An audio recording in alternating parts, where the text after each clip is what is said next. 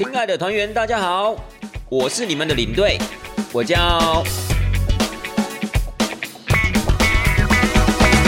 Hello，各位亲爱的听众朋友们，大家好，我是领队，欢迎收听带团这档事儿。那么，在这个二零二四年第一集啊，就让咱们来聊聊比较轻松的话题吧。没错，今天呢，我们就来聊聊这个所谓的团员啦。当这个团员指的不是那种合家团圆那种团圆啊，好不好？因为我怕有些人呢，可能就是没有看标题就点进来了，然后也没有去看一下所谓的节目说明，然后就会觉得呢，哎，领队你怎么感觉最近的话题啊，好像跟带团都扯不太上边呢？就是感觉牵的有点牵强的感觉。没有，我今天要聊的是参加团体的人的那个团圆，OK？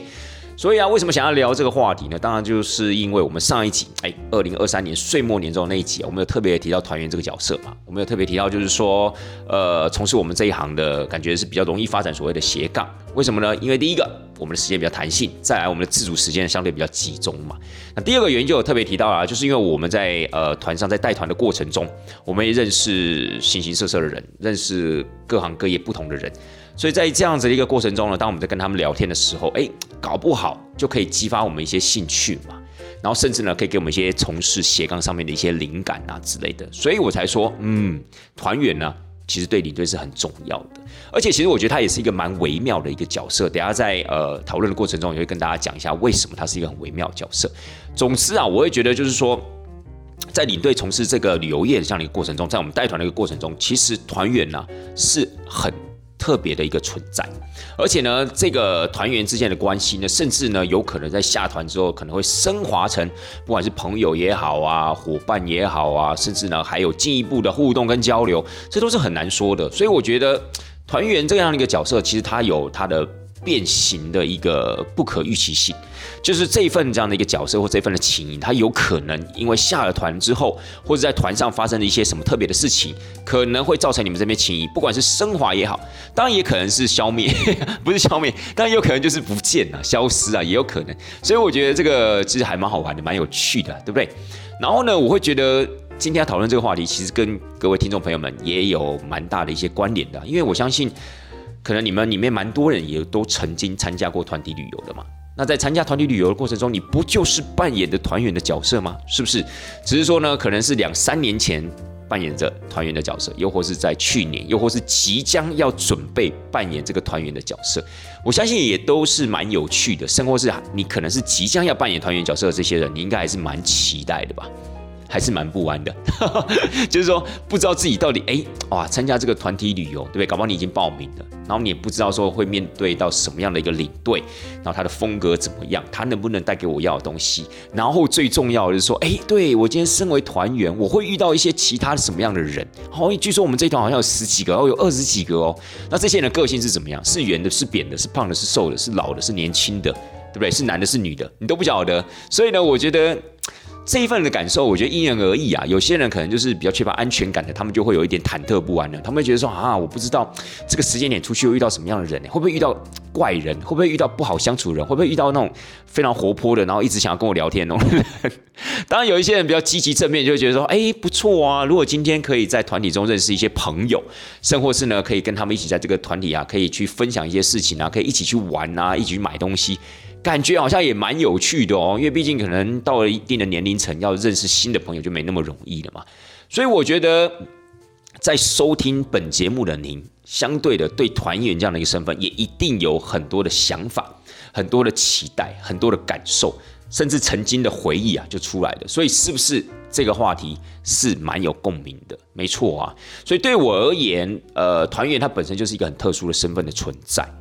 然后呢，对你们而言，团员呢也是一个很有趣的一个角色的扮演哦。曾经，那当然了，我会觉得说，可能对一些呃从来没有参加过团体旅游的，好，可能每次出去玩都是自助旅行的，呃，我觉得也不妨可以来听听啦。就是说，团员呢对我们领队是什么样的一个概念，又或是说听完之后，你会不会也因此想要成为团员呢？对，很难说啊。搞不好有些人听完就说啊，我现在再也不参团，倒不至于这么惨啊。但的的确确有可能一些曾经，因为我觉得自助旅行哦，大部分人数都不多，甚至有时候可能就是你跟你朋友，甚至就你一个人，有时候呢，相对那种感觉是比较孤独的，可能没有这么多的变数啊，可能呃没有这么热闹啊等等的。或许呢，听完了本节目，听完了这一集的节目之后，你就会觉得嗯。感觉参加团体出去玩，好像还蛮多一些可期待的，甚至不可预料的一些过程哦。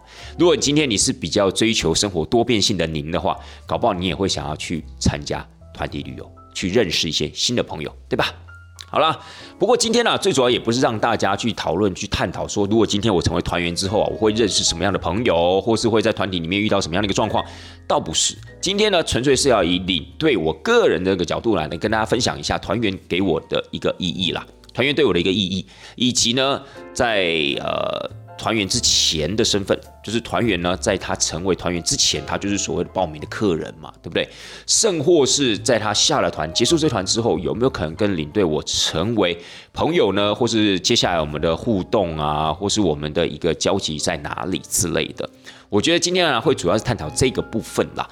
当然呢，主要还是以我个人的经验以及我个人的个性，就是我个人呢的一个状况来跟大家做分享。我个人等一下在节目里面分享的那些东西，或是那些概念啊、想法之类的，是没有办法代表所有的领队跟导游的啦。原因就是因为这个是人跟人相处之间的一个关系嘛，所以是绝对是因人而异的。只是说呢，我会尽可能的去铺陈，或是跟大家分享，可能会有哪一些这样的一个状态，是领队跟团员相处这样的一个模式。但是在讲到这个团员对我的想法之前呢，我们先来讲一下，就是说，当我在做业务的时候，我会觉得，当我在业务的时候啊，不管那些打电话进来的人也好啊，或是走进我们公司要询问行程的人，在那样的一个阶段呢，我会把它定义为客人啦。可能很多听众朋友就搞不太清楚，这所谓的客人跟所谓的团员对你来讲的差别到底在哪里？这其实很简单嘛，对不对？团员呢，就是我在带团的时候会遇到的那些人嘛，就是参加团体那些人。我上了团之后，我跟他们认识了，那这些人当然就是所谓的团员嘛。那客人的部分的话，我觉得就要看你怎么去定义，因为对某些领队而言，团员也有可能是客人的形式。客人的那种形态，就是他在团体里面呢，可能会跟这些人呢，就是相敬如宾，保持距离。因为呢，这些人其实就是我的客人，我只要把我该做的服务做好就好了。有时候做太多，有时候我们太 close、太 much 的话，有时候对他们的一个行程操作上面会带来很多的困扰。举例来说，像有些领队可能就会想说啊，如果我今天跟团员太熟的话，搞不好他可能很多东西就是可能会稍微凹我一下，要我帮忙啊之类的。但是那如果是很好的一个情况之下，又不好意思拒绝，那怎么办？所以有时候在做事上面可能就会有一点点碍手碍脚了。就甚或是呢，有时候他们可能会呃，因为比较熟的关系，可能会做出了一些要求。那这些要求，你说他是无理的要求吗？也不全然啊。比如说他说啊，你可以稍微的在这个地方请我们喝些饮料啊，反正你不是可以跟公司报账吗？那我们今今天在这个餐吃的性质特别好，我们就来喝个饮料嘛。所以有时候呢会影响到你自己的判断，影响到你做事的节奏。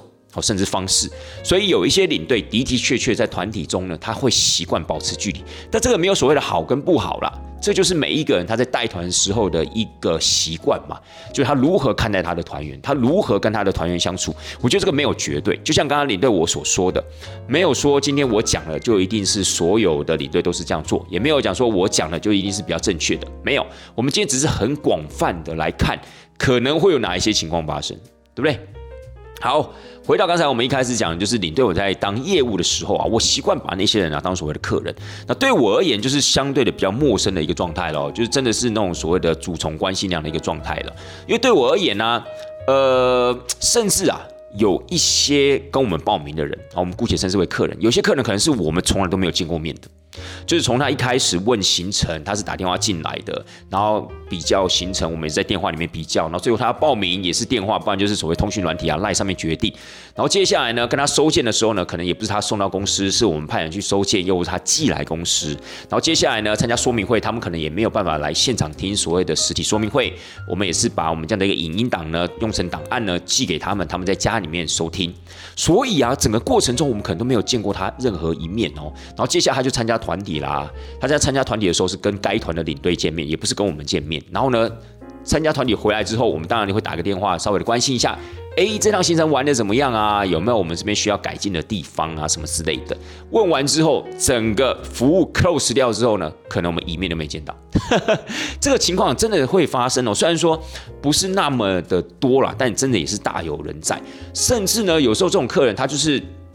他就比较倾向这种低调的这种方式嘛，然后他可能今天觉得，哎，你好像也可以配合他的低调，然后你服务也不错，他在找你第二次，再找你第三次的时候，他甚至还是用一样的模式。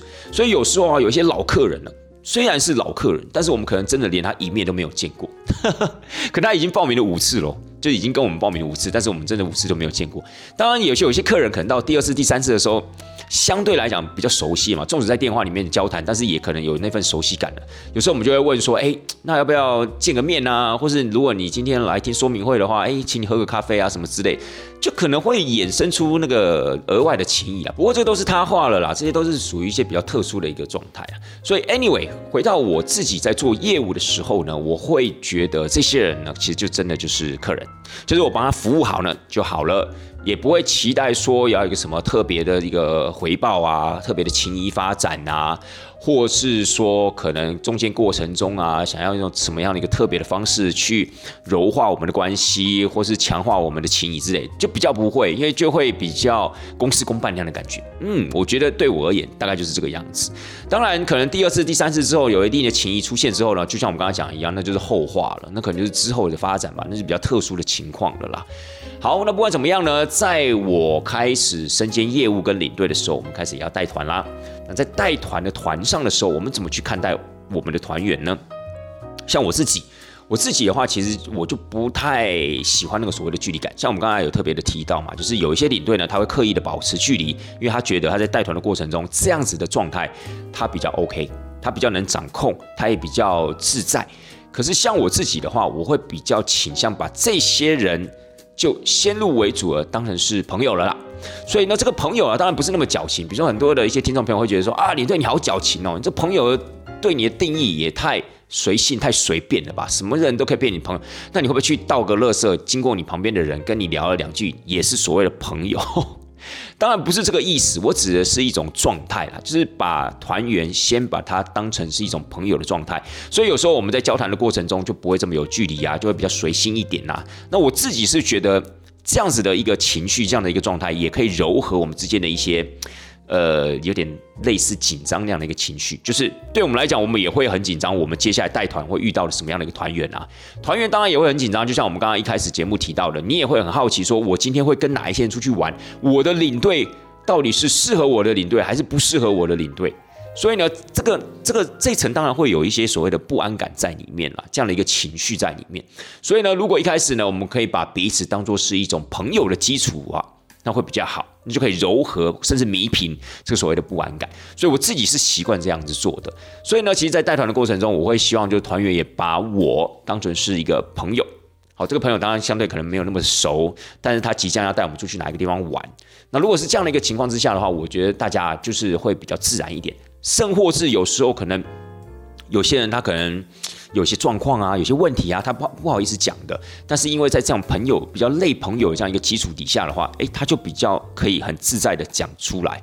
然后呢，甚至有时候我们遇到一些状况或问题的时候，我觉得啦是比较容易互相体谅的。好，比较容易互相体谅的。因为如果今天呃太相敬如宾了，太把团员当客人，团员也把我们当做是服务他们的服务人员的话，我觉得有时候可能中间有那么一点点的瑕疵，可能都会因为那个不安的情绪而被放大。然后呢，就会讲说，哎，你怎么会这样做？那接下来我们会准时到吗？啊，接下来我们吃得到餐吗？那接下来呢，我们住宿的饭店是什么样子？可能就会开始有点紧张了，因为开始会放大那个情绪了。所以这是我自己的一个判断了。所以在团体过程中，我就习惯把它当做是朋友这样的一个定义。那这个部分呢，也需要稍微跟大家分享一下，就是如果是身兼业务跟领队的话，常常会出现一个状况，就是跟你报名的人。后来也成为你的团员，那这个部分的话，我觉得蛮多人呐是会倾向尽量不要让这样的一个状况发生。为什么呢？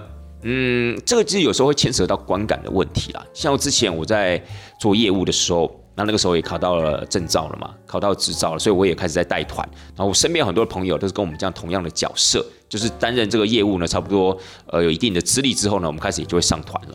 那时候我们就在讨论说啊，嗯，对，有时候跟自己报名的客人呢，如果带到这样的客人的话，感觉好像还蛮不自在的。原因就是因为呢，其实你就是会担心说，这个客人会不会有一个先入为主的观念呐？就是会觉得说，哈，我的领队竟然是我的业务。那他专业吗？他有经验吗？他常去这个地方吗？对不对？扪心自问，各位听众朋友们，如果今天你们报名一个团体旅游，结果你发现呢，旅行社后来派出来的领队竟然是你的业务，当然了，某种程度上面你可能会有一定的熟悉感的，但是下一秒你可能会想说，哎，怎么会是业务来带我们？他有没有办法专心带团啊？对不对？是不是很多问号就会出来？所以我们也是一样啊，我们也会担心说，如果今天我们的客人。甚至变成我们的团员，他有这样子的一个先入为主的观念的话，我们可能做任何事情都是会被打上一个问号的。那有时候在那个所谓的。不管是所谓的气势上或信任度上面呢，其实就有很大一个影响了。除非是说，哇，这群客人已经是我的老客人了，而且我们已经见面过很多次了，甚至呢，有时候在私人休闲的时间，我们也可能一起出去吃饭啊，甚至一起出去踏青啊等等的。那这个当然就另当别论，因为已经很熟悉了嘛，好不好？所以这个部分，我觉得可能也是听众朋友们所没有想到。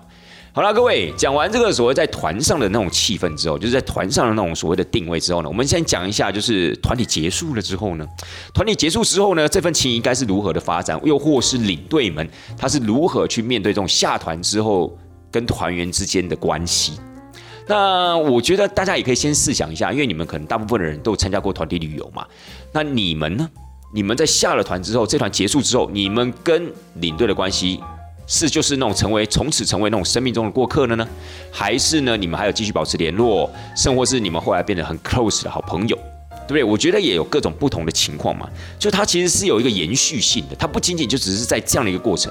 比如说今天我们去吃一顿饭，我们去买一个便当，去买一个饮料，坐一台计程车，甚或是去中华电信里面办一支手机新的门号，我们可能都是那个 moment。就是定义我们之间的一个主从关系哦，就是我是被服务的人哦，他是服务我的人这样子。那可能这层关系就是这个过程结束之后呢，哎，大概也都不会有什么多余的发展了，大概也不会有什么新的一个联想了，因为就是很单纯的一个服务的过程嘛。可是团员不一样哦，亲爱的大家，团员跟领队呢，他其实在一个相对比较长的时间里面呢，密集的相处，所以这份情谊呢，其实某种程度上面呢，它是有可能升华成友谊的。哦，升华成一个比较深的一个情感的，那这份情感呢，随着这个服务过程结束之后，它会演化成什么样子的一个情况？诶，那就很值得令人 玩味，对不对？所以呢，我觉得接下来要探讨的这个部分呢，反而是啊，我觉得特别有趣的。而且各位，你们知道吗？就是因为现在旅行社在出团的时候啊，其实都会鼓励领队一定要组一个群组。那事实上有这个群组也真的比较方便啊。有时候我们要布达什么事情啊，或者团员有事要找我们啊，其实就是可以在这个群组里面发言嘛。所以这个群组啊，基本上呢，对我们现在这个旅行社来讲，对这种团体来讲啊，算是蛮必要的一个工具啦。就一定要先组一个群组。好，各位你可以先思考一下啊。这个群组当然在团上很重要，我们大家都晓得。甚至这个群组有可能在出发之前就已经组在那边了。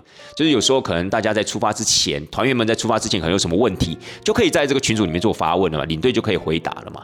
好了，那这个团体结束之后呢？您觉得这个群主还需不需要存在？这是不是一个很值得探讨的一个问题，对不对？因为毕竟这个群主某种程度上面，它就是比较偏功能性的嘛。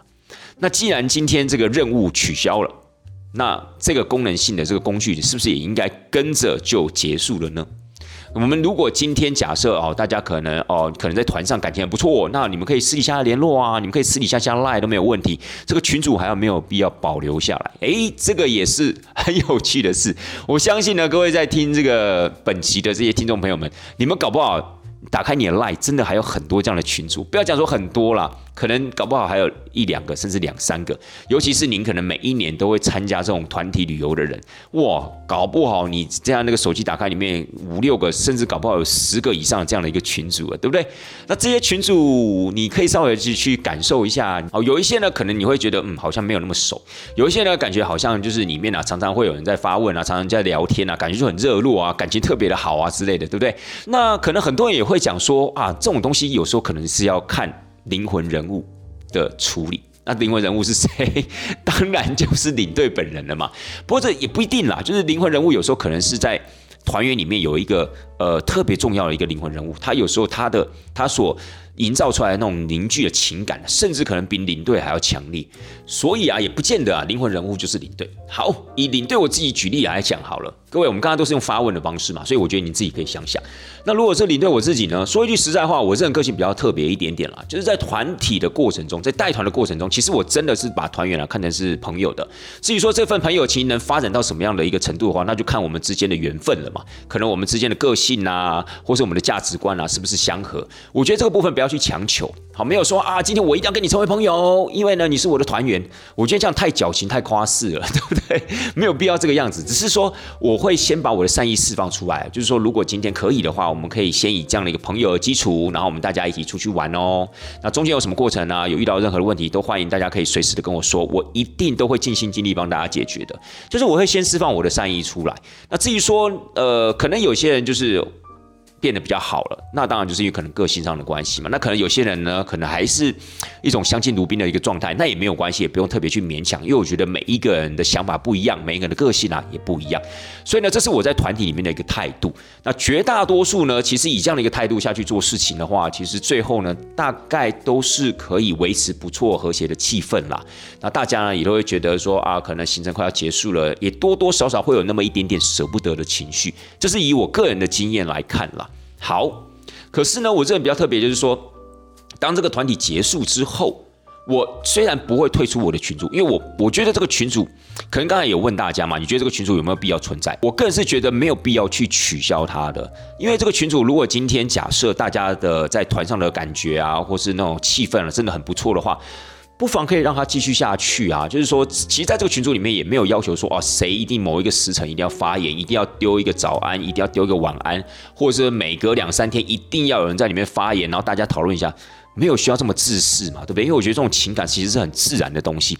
我也有很多的群主，拜托，我有超多的群主，对我一年如果要带个十二十五团的话，你看我现在有多少的群主了？我有很多的群主是。几乎就没有再发过任何的声音了，可能只有在一些比较特殊的节日的时候，可能会丢一些那种节日的那种图啊，或什么什么之类的。那有少部分的群主呢，到现在为止啊，都还是维持一个很不错的一个关系，甚至呢就不时啊，就会有人在你上面聊天啊，问问大家最近怎么样啊，去了哪里玩啊，然后什么东西想要分享给大家的，我觉得都蛮好。就是每一个群主，大家都有他自己的格调，都有他自己一个运行的模式，所以我觉得这些东西其实也不用特别去取消它。我觉得如果想要离开群主的人，他就会自己离开了，也的的确确啊，很多群主发展到最后，真的只剩下我一个人，是有一点尴尬，不过那个是蛮少数。的啦，就是可能有些人就会觉得说，可能有些人的个性就比较，呃，比较避暑一点点。可能有些人的个性呢，就是比较想要低调一点点，或是可能他本身也没有想要那么多的群主，因为有些人就会觉得麻烦嘛，就叮叮当当的，有时候也麻烦。所以呢，他们可能就会退出群组。那我觉得也没有关系啊，就是如果真的想要退出群组，就退出群组。但是我个人呢，就会持续的待在这个群组里面。原因是因为啊，我觉得就是领队退出好像很奇怪。然后再来的话，我其实我觉得，我有时候在群组里面，如果大家真的有什么问题，有些旅游相关的问题的话，其实还可以继续问，我是没有关系的。生活是有时候我可以帮忙到的地方呢，我也可以尽量的去帮忙。但是我绝对不会主动哦，这就是我自己的一个定调了。就是可能因为我个性的关系，可能很多听众朋友会问说，哈啊，你为什么不偶尔发个声，或者问大家一下有没有想要去吃个饭啊，有没有想要去哪里走走啊，或是圣诞节交换礼物啊什么之类的？哎，这样子不感觉很好吗？这样子不是感觉好像也可以认识很多不同的朋友？哎，当然没有错。我身边有蛮多的一些领队，他其实会蛮去经营这些所谓的群主的。但我觉得是跟个性有关系啊，因为有些领队个性比较活泼啊，有时候真的遇到这个团体的气氛不错，他是真的可能会在团体结束之后，继续的把这个整个团体的气氛呢，在这个群组里面把它巩固起来，甚至呢还会做出更多的一些尝试，比如说他们可能会一起去吃饭，可能。搞不好他们可能一起在国内来个小旅游，甚或是呢，他们可能会一起去看电影，一起去看棒球，一起去运动啊，什么什么之类的。我觉得那很棒，但前提就是因为这个领队他的个性就是喜欢有这样子的一个发展。当然，也有很多的领队可能在。团体结束之后，他就直接退出群组了，他就会觉得他已经功成身退了。这也不代表说他可能在团体中发生了什么不好的事情啊，或者是跟团员相处的非常的不好啊，所以他结束行程的时候，就把一切的这样的一个回忆啊跟痕迹抹掉 之类，倒也不是，只是他会觉得就是说啊，我已经功成身退了，然后可能如果真的有需要跟我联络的话，没关系，因为手册上面都有我的电话，甚至你有我可能我有我的私赖，你可以。私底下跟我联络，但是在这个群组里面呢，哎，我就直接把群组退掉，就等于说我就把一件任务完成那样的感觉了。所以真的每一个领队啊，都有他们自己的一个想法那我自己的想法是我不会退出，但是我在里面会非常非常低调 就是了。我通常不会主动发言的啦。然后呢，我也不会主动去召集大家一起吃饭啊，还还什么什么之类的。主要原因是因为呢，我自己的个性是比较近的，而且我会觉得就是说。因为我们常常在带团嘛，有时候跟家人啊、跟另一半相处的时间本来就比较少了。如果今天我们每一个群主还要这样子去维系，甚至可能还要主动约大家去吃饭啊、见面啊，或什么样之类的。的确没错，我们在团体里面的感情真的是非常好，或是这个团体的氛围非常好。可是我自己就会觉得说，如果我今天下了团之后，我还继续这么做的话，那我跟家人相处的时间是不是就变更少了？而且是某种程度上面违反我的个性啦，因为我个性是属于比较近的嘛，就是下了团之后呢，我就想要待在家里面啦，不管就是看剧也好看书也好，就是无聊也好，不管 运动也好。我就比较享受那种个人的时光啦，所以呢，我的个性就不是一个会去在呃群组里面去炒气氛呐，或是去试着啊要维持这个情谊的人。所以呢，通常呢，这些群组里面的灵魂人物都不是领队我啦，都是另有其人。就是假设这个群组是很好气氛的前提之下，但是当然有时候。你会觉得啊，这些人其实真的很，也不能讲说他们很奉献自己，就是说他们很自然而然的在这个群组里面流露他们的情感。有时候呢，真的讲到一些有趣的地方，我当然也是会试着回应一下啊，或者跟他们一起拉勒啊、搞笑啊，甚至有可能就产生出了下一餐的聚餐，都有可能。所以我是比较偏向这种自然的。但是如果今天这个气氛吵起来，比如说，哎，领队怎么都没有发生，我就会发声一下，说我有在啊，我在潜水啊，那 什么之类的。那可能或许我们可能就大家聊一聊，就觉得说，哎，那我们要办不办个聚餐？其实很多的情况都是这样子，会有产生下一次的活动啦。那这里就是缘分的延伸嘛，好不好？所以这是我个人的一个特性啦。当然，我也相信就是这样，在收听呃节目的您，可能有一些曾经也是我的团员。我不知道我这样讲呢，大家有没有办法接受，或者大家有没有办法了解我的话中的一个含义啊？其实我话中没有什么特别的含义啊，我就是很自然的去表达我的想法而已。啊，只是不知道符不符合你们的感觉。对，因为我觉得可能有些人会觉得说啊，领队感觉啊，在群组里面都很安静的，都不太讲话。哎，有时候问他一些什么讯息啊，感觉好像都蛮晚回复之类的。然后可能有些人可能就觉得说，嗯，我觉得领队好像有一点冷漠这样的一个感觉，好不好？所以今天呢，也在本节目上面要做一个澄清呐，我不是冷漠，好不好？我只是比较安静而已。但是我一直都在群组里面呢，我相信，对不对？当你们有问题要问我的时候，我一定啊，还是都会跳出来解答的，不是吗？对不对？好，所以以上呢是我个人啊对这个团员的这样的一个感觉啦，就是我跟团员相处这样的一个模式，甚至在结束团体之后呢，我自己因为个性的关系，我跟团员维系的这样子的一层互动关系在。好，可能很多人就会想要问一些特殊的问题啦。林队，你刚才有一些那个说法讲的好像蛮暧昧、蛮隐晦的，说什么会发展出什么样的情谊？不知道什么叫做什么样的情谊？你们这里面是不是有很多就会跟团员谈恋爱的领队啊？对不对？好，我在这个地方来跟大家解答一下哈。首先，大家一定会问说，哎，领队，你有没有跟你的团员啊？不要讲说谈恋爱啦。有没有搞过暧昧之类的？我跟大家诚实的报告，还真的没有。呃，可能很多人想说骗人呐，怎么可能？这个假扮清高，你是不敢在节目里面分享而已。我跟大家说一句老实话，还真的没有。一方面呢，是因为可能我老实说了，好不好？就是可能，比如说在之前还没有女朋友的时候，好像也没有遇到那种合适的团圆对象，就是。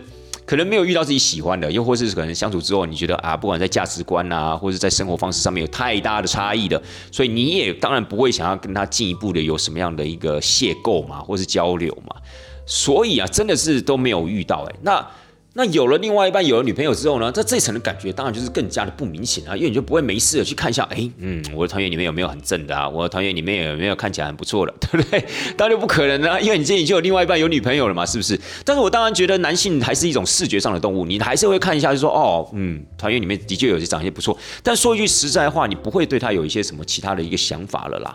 然后呢，你可能会想说，嗯，那你不主动，别人有可能主动啊，对不对？哎，我还真的也没有遇到。别人主动这样的一个状态，真的没有，嗯，真的是没有发生这样的一个情况。我不知道是因为我个人特质的关系呢，还是我天生就会释放这种情感上的距离呢？我是不晓得了。可是我会觉得，就是说跟他们相处的过程中，其实真的还蛮像朋友的。但是我们真的从来没有有达以上那样的一个境界哦。好，你可能这时候就会说，哎，你对，那你太无聊了。那你跟我讲，你身边有没有其他的朋友有过类似的情况？当然有啊，肯定有啊，这一定的。就像你对我刚才讲的一样嘛，就是当我们可能没有另外一半、没有女朋友的时候，哎。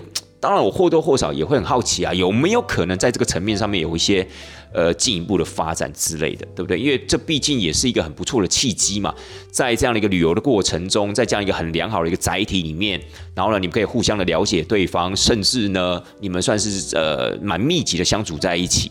有没有可能可以帮助你们的情谊做另外一个层面的升华？当然是有机会的啊！而且如果你真的没有另外一半的话，你何须要去避讳？我觉得是没有特别要去避讳，但是一个很重要的一点就是说，你还是要扮演好你自己的角色，尤其是在团体上面的时候，你不能因为讲说哇天哪，我感觉好像遇到我的天命真女啊、天命真子之类的，然后呢，我开始啊就在团体里面啊就只顾他，然后就是跟他一起聊天呐，然后可能有时候在带团啊、讲解啊、解决问题的时候都心不在焉，因为我现在整个心思都在这个人身上，这样可不可以？当然不可以嘛，你还是有基本的职业道德嘛，对不对？你不能想说哇，今天感觉好像在我生命中出现了一道光，其他都变得非常的暗淡，其他都变得不重要了，是不是？尤其在团上，你不可以这样做嘛。所以我觉得我不是很排斥这种所谓的暧昧的情况。我觉得你要搞暧昧，但是你要有摘雕，因为你今天出来不是来参加相亲团的，对不对？你今天出来呢是要把团体带好的，你是一个领队这样的一个角色，所以呢，我觉得应该是要这样子的。好，那有没有可能是在下团之后，OK？或许可能在团上没有这么大的暧昧，可能互相有好感了，可能还没有到暧昧，也没有在那种所谓的搞暧昧，但互相有好感，有没有可能是团体结束之后呢，做进一步的发展？那当然更有可能了嘛，对不对？彼此都有私赖，甚至有电话的一个情况之下，如果互有好感，那当然会持续发展啊。但当然还是建议这样子的一个关系是建立在一个健全的情感状态嘛，就是说你今天可能真的就是单身。但是如果你今天有另外一半，甚至你可能还有家庭，你再去碰这一块的话，那当然就是我觉得是跟个人操守有关系啦。但是有没有这样的一个例子？当然也是有。而且，亲爱的大家，有时候还不仅仅是这样，有时候可能是在团体中，哦，你可能认识一个长辈。那这个长辈呢，可能也对你的感觉还不错哦，对你这个第一眼的这个感觉还不错。然后呢，他可能身边的，不管是他亲戚朋友也好，甚或就是他自己的子女也好，有没有可能在下了团之后啊，试着当媒人婆帮你们撮合在一起的，也有。我们旅行社里面也很多的佳话呢，是这样子传开来的。我觉得这样子也很棒啊，对不对？比如说像是谁啊，泽清谢泽清大哥，好像就是这样的例子，不是吗？所以说这种领队跟团员之间的缘分，是不是会有一种很微妙的发展，对不对？其实这种东西就是很不可预期，然后也很有趣的部分。好了，所以总结一下刚才这个问题，就是到底有没有人在团体里面会搞暧昧啊，甚至可能在下了团之后啊，成为了恋人啊，成为了夫妻啊，等等之类的。绝对是有的，好不好？因为这种东西啊，其实就是一种情感的交集嘛，情感的延续嘛，所以这是很自然而然的状态。啊，只是说呢，你要怎么样去扮演好你的角色？比如说，如果你真的在团上谈恋爱的话，你当然可能会被你其他的团员干掉啊。你说你到底是来谈恋爱的，你还是来带团的啊？对不对？所以这个部分你角色自己要拿捏好了。至于说下了团之后的发展的话，那就看您自己个人的一个情感状态了嘛。如果你觉得可以发展下去，那你就发展下去啊。如果你真的要铤而走险的话，搞得自己身败名裂的话，那也是你自己的选择。但那也是一种特殊缘分的发展啊，是不是？就是比较偏向那种本土剧啊，还是那种什么来蓝色蜘蛛网的发展的，是不是？好了。那可能也会有人问说，那你有没有遇到什么印象深刻的团员？哦，就是说你可能不是说你带团已经差不多十几年了嘛？那有没有遇到一些团员真的是让可能你这一辈子都不会忘记的？我觉得还是有啦，是有，但是没有那么多就是了。又或者是说，可能也记得不是那么的清楚，因为有时候这个状态可能它只是一件事情，那这个一件事情可能过了大概五年八年之后，你当然就忘记了。可是它有可能是个人特质的部分，因为这种东西可能就记得比较长。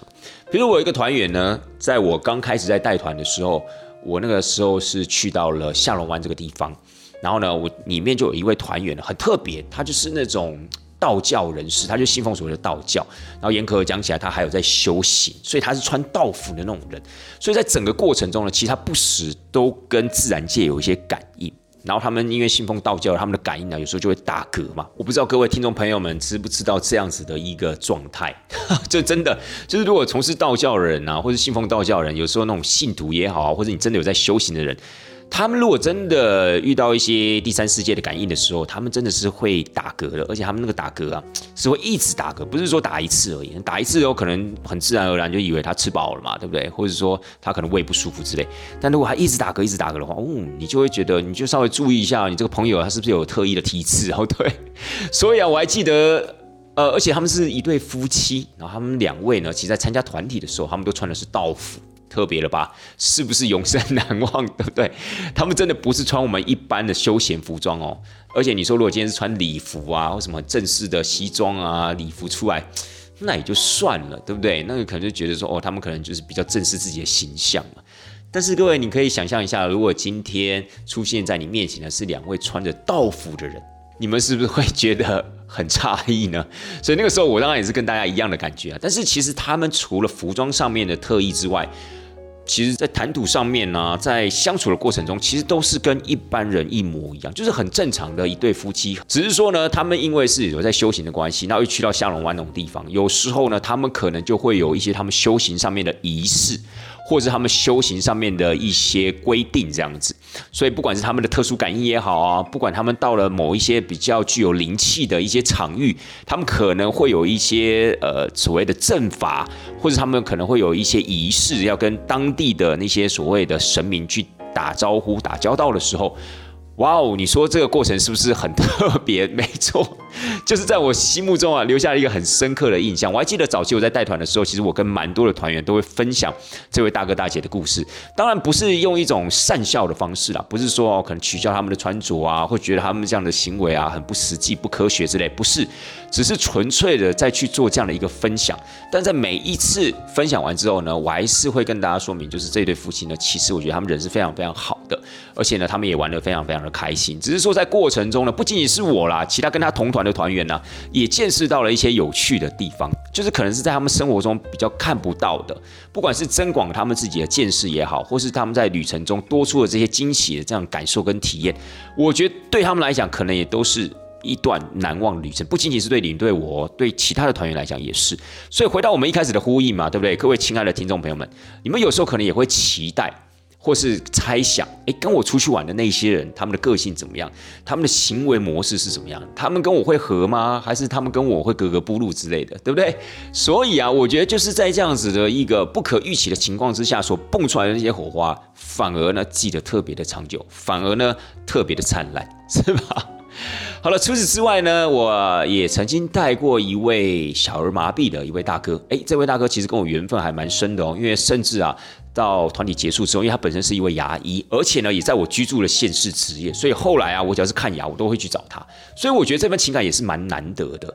那为什么会给我留下很深刻的印象呢？最主要就是因为他是一位小儿麻痹的患者，而且他当时参加我的团呢，偏偏又是瑞士团、瑞士火车团呢。亲爱的大家，瑞士火车团呢，如果你今天真的要深刻去体验它的话，你是必须要走很多路、见很多行的。所以在那个时候呢，其实。我每一天在行程中都是面对自己的两难，什么两难呢？因为我会觉得他大老远的跑来瑞士一次，我到底要不要去鼓励他去走那些践行的路线，或是考虑他人身安全的前提底下，就让他乖乖的待在饭店，或者去逛街，或者坐缆车直接下山就好了。所以那个时候，我记得我会常有这种天人交战这样的一个心情啊，就是我不知道到底是要带他去走，带他去体验好呢，还是干脆让他安全的下山，让他安全的回到饭店比较好。当然，我觉得这种说法。很多种，而且呢，其实大家可能都不在现场，也没有办法去为我做出什么样的评论，对吧？我这些我都能理解。就像有些人会觉得说，你当然要让他安全的下去啊，这小儿麻痹要是摔倒一下，你能负责吗？是不是？当然也会有人讲说，那要看他严重的一个状况，因为有很多的小儿麻痹的患者，他也是可以去走一些比较简单的进行步道的，都没有错。只是在那个时候呢，我当然也会自己判断嘛，就是一些比较简单的，我就会试着鼓励他走，因为有时候他可能会觉得他会不会拖累到整个团体啊，耽误到团体的时间啊之类。所以那个时候我记得有一些践行路线，我鼓励他走的情况之下，事实上他真的走的也是有一点狼狈了。所以那个时候其实我也蛮于心不忍的。有时候我就会想说，我到底是不是做错了什么决定？因为可能在他觉得不想耽误团体的前提之下，他有时候走那些路段的时候，他可能就走的比较快。走的比较快的时候，相对就比较容易滑，甚至呢，他可能就会比较狼狈啊，比较气喘吁吁啊等等的。那他在那样的一个状态底下，他到底能不能好好的去欣赏眼前的这一片山景湖景呢？所以那个时候也是我在思考的。所以也因为有这一段的天人交战的这种思考的问题，甚至也陪着他走了不少践行的路，事实上也陪着他，就是呃很失望的，可能就坐了缆车，必须要先回到山下，因为他可能没有办法走那段路，所以可能也陪伴他这样的一个失望的过程。所以就让我对这个团，对这个团员呢。有一个很深刻的印象。那当然，就像我们刚刚讲的，就是因为后来他也成为我的牙医嘛，他成为我的牙医的医师，就变成说我现在看牙，我现在洗牙，我都会去找他。所以我们的情感其实是一直延续下去的。当然，这个洗牙看牙，你不会每一次都去找他嘛？你不可能就是某某医生，我今天又来啦，你先帮我看个牙，我们来聊个天嘛？这当然不可能。可能我觉得一年大概也就是见他个两次面左右吧，就可能就是洗牙的那两次。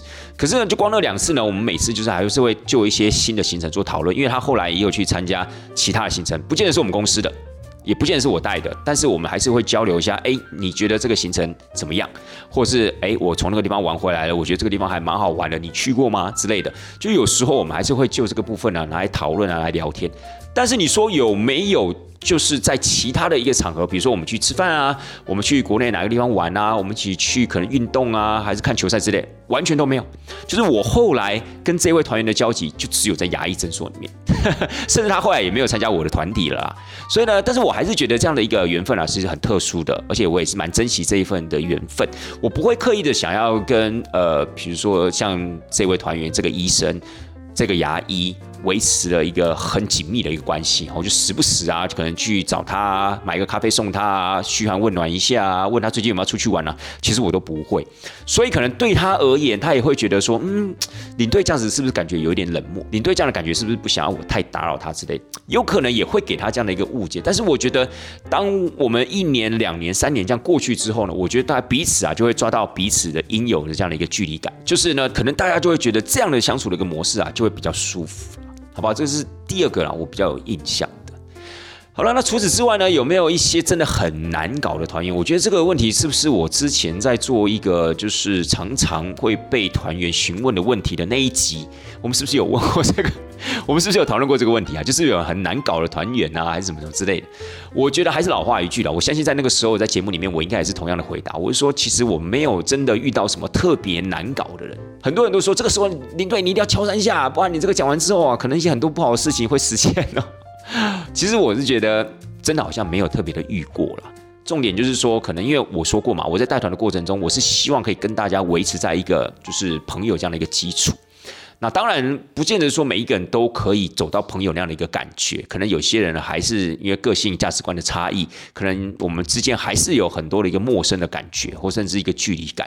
那你说有没有可能因为这样子而衍生出了一些所谓的价值观上的差异啊，甚或是争论啊，甚或是就是一些争吵啊之类的？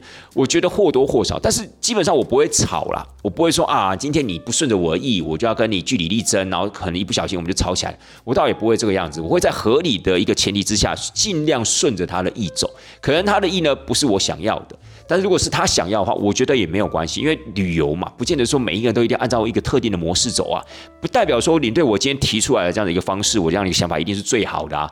我觉得旅游就是要满足每一个人不同的想法，尽可能啦，尽可能在这整个团体的价值观底下去。满足他们的想法，所以啊，如果可以在一些场面上面，如果我们可以退让的话，我们就稍微退让。所以可能因为我可能退让也蛮多的吧，所以就很少有那种什么争吵啊之类。